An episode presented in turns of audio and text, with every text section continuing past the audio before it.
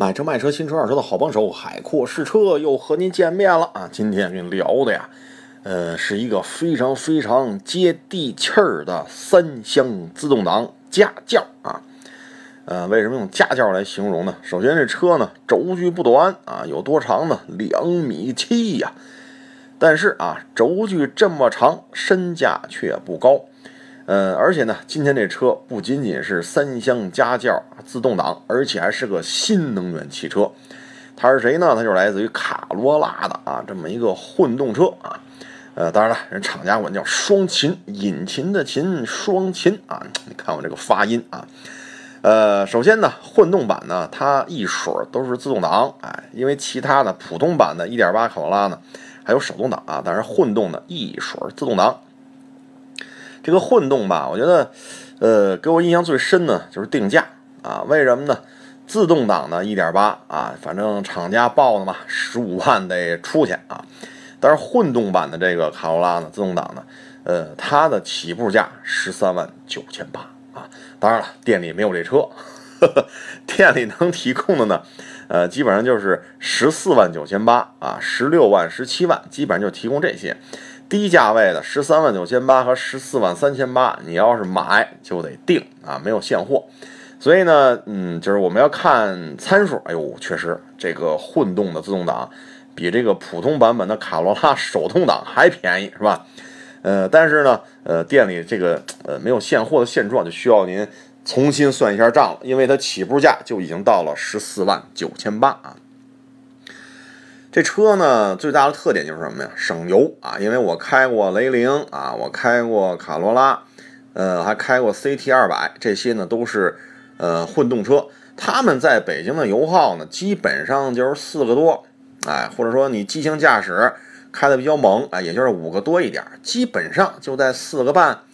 呃，或者四个半多一点儿啊。所以在北京这种拥堵的路况啊，我觉得。呃，从这个费用来讲，确实啊，它确实省钱啊，四升多嘛，这个油耗要比普通版，因为我有朋友嘛，有同学买雷凌和卡罗拉的1.6了，基本上和那个六个多七个油相比，这个一公里差呃一百公里差不多能节省两升多啊，所以呢，油耗确实低了啊，但是呢，咱们就要说这问题了。呃，咱说试驾之前，咱先说这定价啊，就说最便宜的店里能买得到的最便宜的十四万九千八啊，卡罗拉精英。呃，因为实际上店里一点八普通版本的卡罗拉卖的也不好，为什么呢？凯美瑞才多少钱呢？对吧？所以呢，有他大哥凯美瑞在这摆着，基本上普通版的卡罗拉卖的都是一点六啊。呃，跟这个十万多一点的普通版本或者十一万左右的这个卡罗拉相比呢，咱这车还是贵了点啊，所以费效比这块儿就因人而异了。当然了，呃，我听一些网友跟我说，你这你老说北京这个双擎卖不动，什么雷凌卡罗拉卖不动啊？呸，在我们那儿都抢购啊，来一辆能卖两辆出去啊。为什么这么说呢？卖出一辆呢又收了两辆订单，礼拜里店里还是欠着消费者车啊。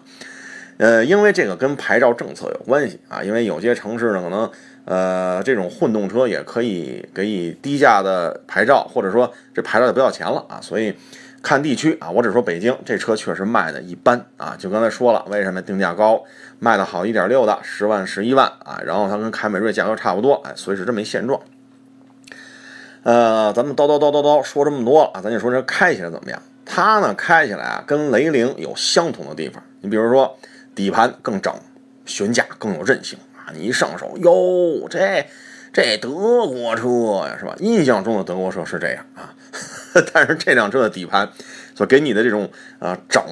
韧性，哎呦，这种感觉确实不错啊！这有什么说什么，确实底盘这个功力比较高啊，这个功夫体现的还是呃大大丰田啊，日本的这么一个大品牌的这么一个实力啊，呃，转向比较灵。啊，虽然说这车呢，因为它是混动嘛，所以它的这个呃动力呀，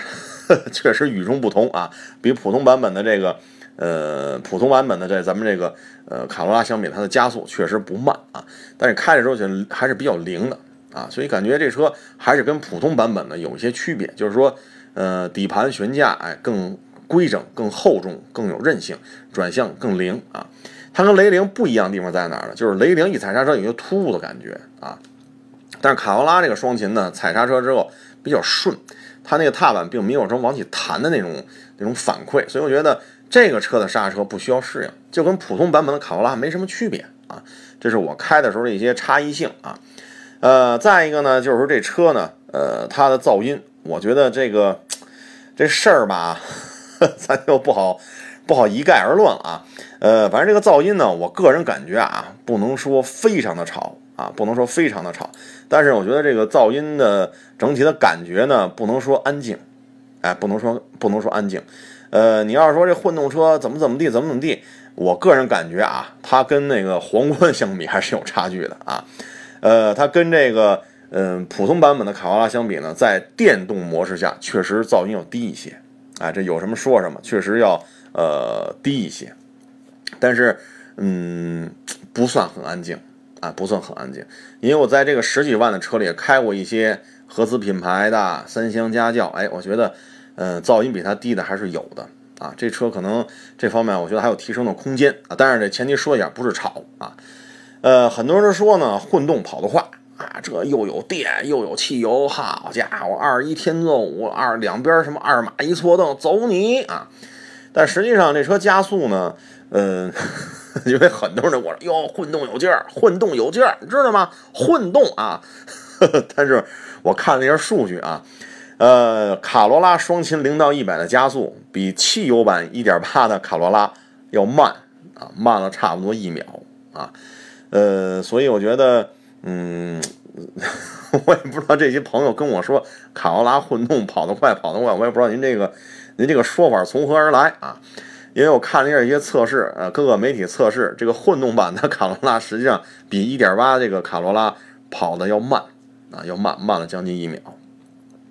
嗯，所以这个呢，嗯，咱咱们还是以这个官方测试的这个来来来做一个评判吧，啊，可能心理学的啊，你看俩是吧，这边电动的，那边汽油的，好家伙，这一起较劲，那谁受得了啊，是吧？心情可以理解啊。这车呢，我觉得吸引人的地方就是它，呃，卡罗拉混动一定价比汽油版的1.8自动低，甚至于比1.8手动都低。但是很遗憾，最低配和次低配店里没有车，你要买只能十四万九千八啊。呃，第二呢，就是它的油耗确实低，四个多啊，你很难开到五个以上，这确实省油啊。呃，但是呢，在北京就是稍微的有点买不动啊。这车呢，店里目前执行的是一万公里，哎，您来一次保养一次，呃，店里呢基本上四五百块钱吧，就能做一次小保养，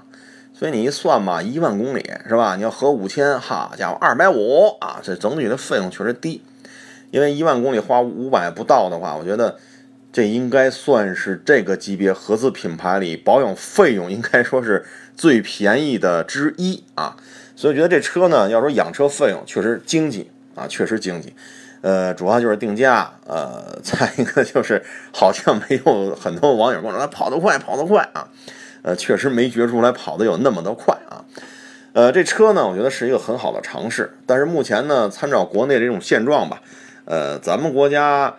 呃，目前来讲啊，我仅以北京为例啊，基本上还是说你是不是电动，哎，你是电动这事儿就好办，哎，咱们可以商量商量，你看你这个。符合不符合国标啊？哎，方方面面，如果行，那就进这个呃电动车的摇号这个池子里。您这混动，你只能去普通的那个摇号池子里，那个要摇号，好家伙，您这得烧多少炷香才能摇上？所以呢，这车呢在某些城市呢确实比较尴尬啊。但是不可否认啊，丰田呢把这个混动啊这么一个三厢家轿，自动挡两米七，呃起步就六气囊 ESP 啊，这个整体配置还是说。呃，非常厚道的，把它价格做到了比手动1.8普通版还低，这些都是值得肯定的啊。所以这款车呢，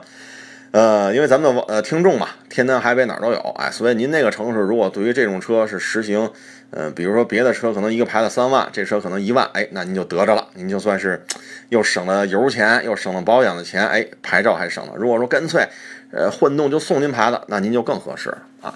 呃，但是在北京确实有点尴尬啊，咱有什么说什么啊，呃，这个呢就是关于呃混动卡罗拉试驾一个感觉吧，呃，我呢现在也拍视频了啊，您可以去优酷搜“海阔试车”，那里有亭亭玉立、营养不良的海阔试车为您带来的各种汽车的评测视频啊。如果你想看文章，您可以去我的微信公众账号“海阔试车”啊，那里有我写的大量的二手车的文章。好了，各位，那关于混动卡罗拉，咱们今天就聊到这儿。